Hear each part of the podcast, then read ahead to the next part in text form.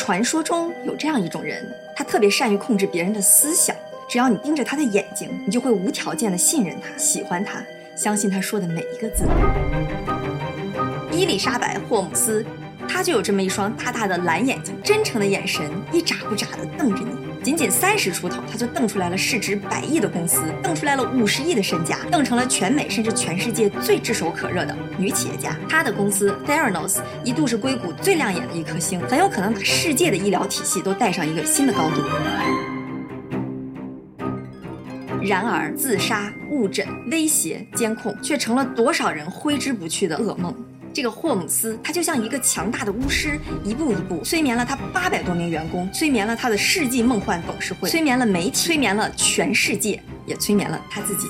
这个可以算得上是全世界最美的女骗子，带着所有人进入了他一滴血的骗局。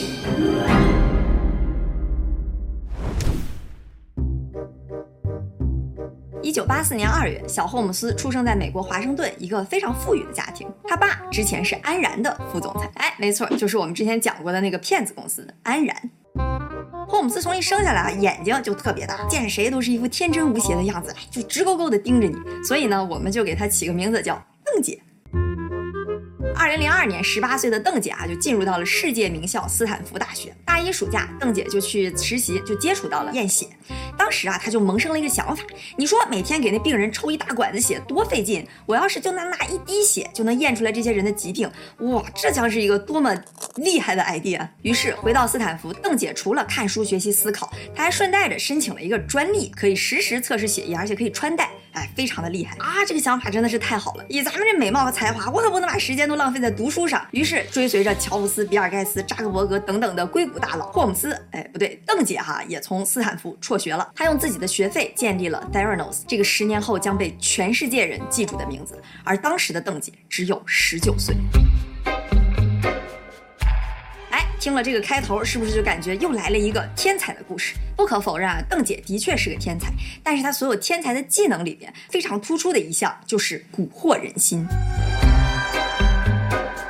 邓姐刚有这个想法的时候，她就去找了医学院的一个教授，激情澎湃的阐述自己的想法。只可惜哈，这个教授自然是非常懂行的了，他就苦口婆心的劝这个邓姐：“哎，孩子，你这想法是非常好，但是它理论上呢，其实不太可能实现。”但是邓姐她就偏偏不信这个邪，于是她又找到了斯坦福工程学院的大院长 Channing Robertson，第一次就开始使用了他这项蛊惑人心的技能。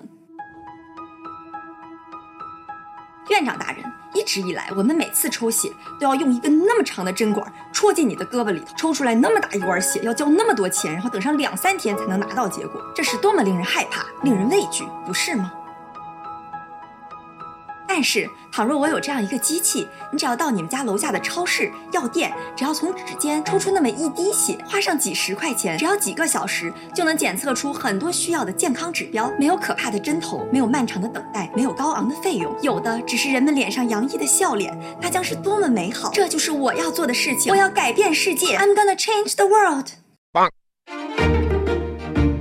邓姐就是这样动之以情，晓之以情。钱宁教授被他说的是热血沸腾，孩子你就放心大胆的去干吧。这个大院长成为了 Theranos 的第一名董事会成员，并且啊给邓姐介绍了特别多的资源和投资人，还多次表示邓姐就是一个天才啊。第一位大佬成功搞定，你说有了斯坦福院长的支持，那 Theranos 的融资之路那是相当顺利，一年之内轻松融到了六百万美金的初始资金。姐的这个想法虽然很好，但是现实很骨感，她面临着两大问题。第一个呢，就是散热问题。你说这每个组件和零件都得散热吧？那这之间就会相互影响，肯定测不准。第二个呢，就是血量问题。你说他就抽那么一滴血，然后要做那么多测试，这在当前啊，甚至都不存在理论上的可能。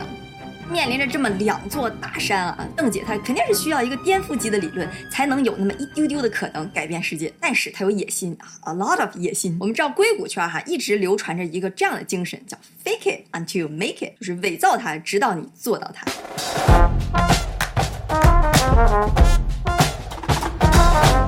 意思就是说哈，这牛皮咱先得吹出去啊，有人信了就给你投钱，然后你再赶紧去搞，这样才能有最快的发展。你要是按部就班，什么都弄出来了再去找钱，那别人早就捷足先登了。邓姐呢，自然是深谙此理论啊，牛皮吹的是贼响。你要找到你真正热爱的东西，就像爱迪生一样，这就是我们要研究的第一代验血原型机，我们就给它起名字叫爱迪生，因为我们要改变世界。怎么样？是不是听着热血沸腾？我跟你说哈，邓姐这个蛊惑人心的能力可真不是盖，全公司的人都被她忽悠的充满斗志。这时候你问所有跟她接触过的公司高管、投资人，那评价都是极其正面，真诚、聪明、勇敢、努力，大家都认为啊，眼前这个瞪着大眼睛的女孩将会改变世界。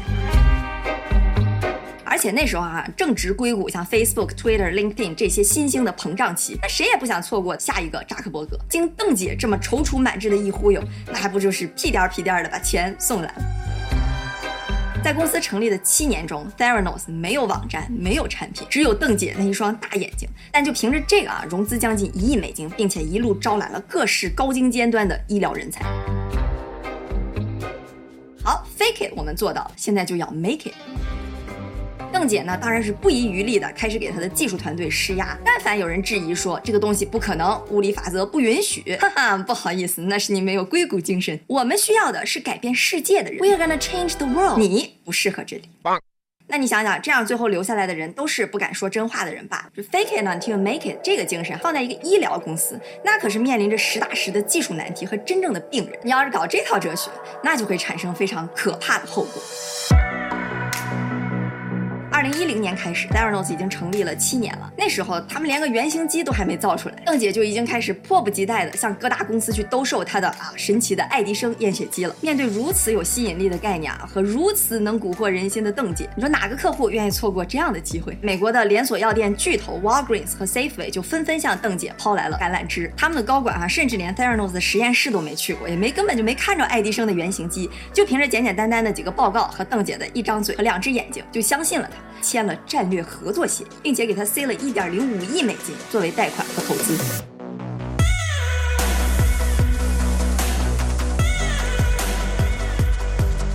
姐该拿的钱全都拿到了，但是就是死活也研究不出来她那改变世界的爱迪生验血机。为了通过一些检查和测试，邓姐自己也知道那一滴血根本测不出来那么多数据。那邓姐也着急啊，怎么办呢？只能子承父业，不得不走上数据造假的老路。他们就挑那些特别少数准确的数据，才敢往报告里头写。一旦有客人或者投资人要去他们的实验室参观的时候，哈，邓姐就把他们带过去，先拉到实验室呢，哎，给你抽那么一滴血，然后呢，就带着这个客人去参观他们啊非常人性化的餐厅啊办公室。与此同时啊，这个研发团队就从后面拿出来了一台西门子验血机，把这个客人的血放进去给验。一个小时之后参观完了，客人回来了，哒哒，结果出来了，哎，客户就拍手叫绝。甚至有一次，拜登前去参访，邓姐还大张旗鼓的造了一个假实验室来糊弄这个未来的美国总统。拜登看完了啊，也非常高兴啊，就说这是我们技术的未来。时间就这么一点一点的流逝，邓姐还是没研究出来她的爱迪生。二零一三年四月，整整三年了，你要再不拿出点东西来，刚才合作的公司 Walgreens 那就得翻脸了。迫于现金和各方面的压力，邓姐被迫选择了全面上线。那我就纳闷了，她连个产品都没有，她怎么上线？她怎么敢上线？那邓姐说了，机器我现在还在造，但是血我已经可以验了，只要一滴血哦。他们拿到血样后呢，邓姐就故技重施，先拿西门子那个机器检出来大概一半的指标，但是哈这第三方的机器是不可能用一滴血去验的，样本数量不够，怎么办呢？邓姐又来了一个损招，就是稀释，说白了就是兑水。你想想，这是严重违反检测规定的，那测出来结果肯定都差的离谱。这要放个一般的产品哈，那顶多就是个偷工减料的问题。但是在验血的背后，每一瓶血。都是一个生命，很多健康的人就莫名其妙的检测出来糖尿病、高血压、肺结核等等可怕的疾病，而一个有梅毒的人竟然有超过百分之三十的概率是测不出来的。你就说说，如果医生要依赖这样的结果去给病人看病，那将是多么的可怕！事实上，总共有超过十七万人用过 Theranos 去验血。不过啊，由于 Theranos 开的网点并不多，虽然呢有一些医生和病人抱怨，但是放在邓姐的蛊惑能力和资本的助推下，就不值一提。好，忽悠完了团队，忽悠完了客户，现在又忽悠到了药店连锁巨头的合同。那接下来，邓姐就要开始忽悠全世界了。邓姐心里其实非常清楚，她这个爱迪生机什么也干不了，所以呢，她需要更多的资金。但是她也知道，要找那种大型的私募或者风险投资机构，自己也捞不着好。万一人家做背景调查的时候再查出来点什么乱七八糟的东西，那就全彻底玩完。所以邓姐非常明确，她的融资目标就是那些成功过的男性长者。成功过的男性长者一般有什么特点呢？自信心爆棚，凭感觉做判断，有钱，而且啊还喜欢漂亮小姑娘。他首先找到了九十多岁的前美国国务卿乔治·舒尔茨，瞪着他的大眼睛，我要让这个世界充满笑点，我要改变这个世界，I will change the world。前国务卿一听啊，好孩子，钱拿去。邓姐又找到了媒体大亨默多克，I'm gonna change the world。哎，好孩子，一点二五亿美金拿去，找到了沃尔玛兄弟，我要改变一点五亿美金拿去。就这样，邓姐成功融到了七亿美金，公司的估值达到了九十亿美金，自己的身价也达到了四十五亿美金。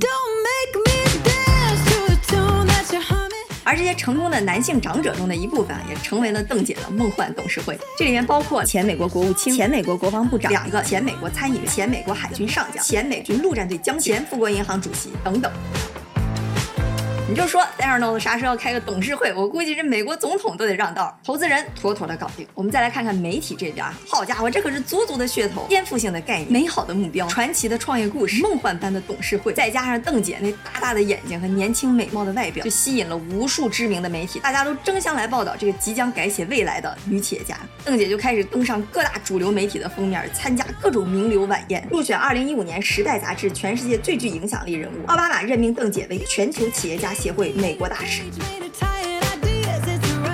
人们开始把他跟比尔盖茨、乔布斯相提并论。其实邓姐啊，一直就是乔布斯的一个小粉丝，以至于哈，她已经开始学乔布斯穿那种高领的黑色毛衣。团队也是直接就雇佣苹果之前用过的营销公司，意图就把自己打造成一个女版的乔布斯。当然，为了让他自己看着更加的沉稳可信，哈，不知道从什么时候开始，他说话的声音就变得非常的低沉，甚至都让人觉得有一点瘆人，就像这样说话。Available to people who are the most in need in the same. talk with people sometimes. To eliminate the tubes and tubes. You have to be on version 10 by the time anybody else is on version one. 现在全世界都知道伊丽莎白·霍姆斯。A.K.A. 邓姐，即将改变世界。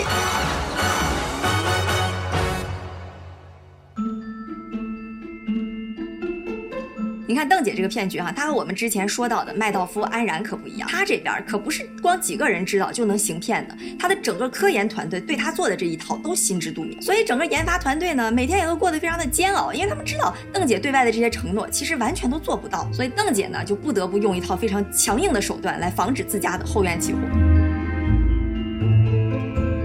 首先啊，入职的时候，甭管你是什么岗位，你都要签一沓厚厚的保密协议。基本意思就是说，你要是敢说出任何关于公司的任何秘密，我要让你身败名裂。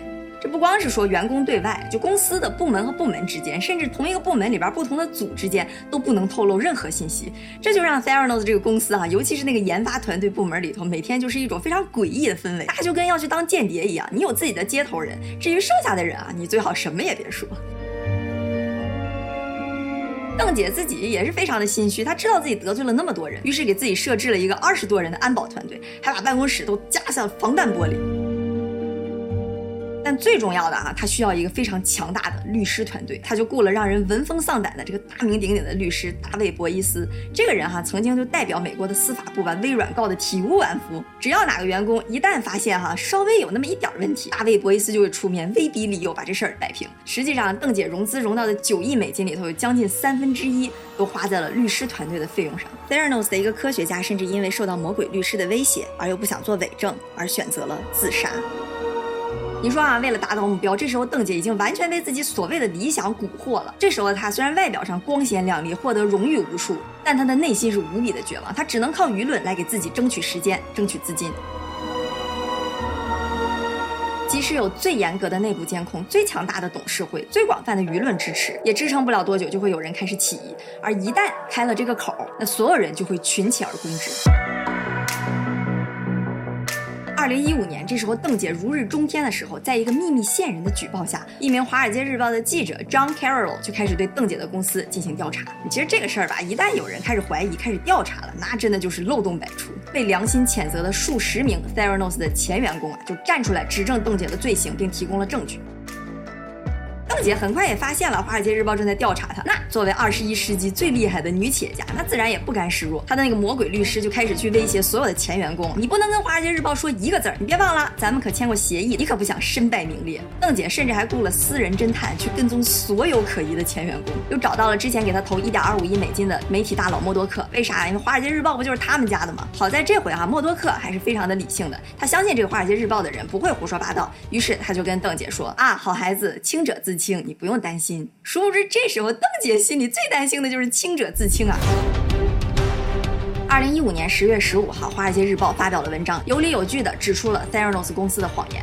那个所谓的爱迪生神奇机器，其实就是个摆设，什么也测不出来，根本就测不准。此文一出啊，舆论哗然，于是他只能选择孤注一掷，要放大招去蛊惑大众。他找到了 CNBC 的著名节目《Mad Money》。This is what happens when you work to change things and First they think you're crazy, then they fight you, and then all of a sudden you change the world.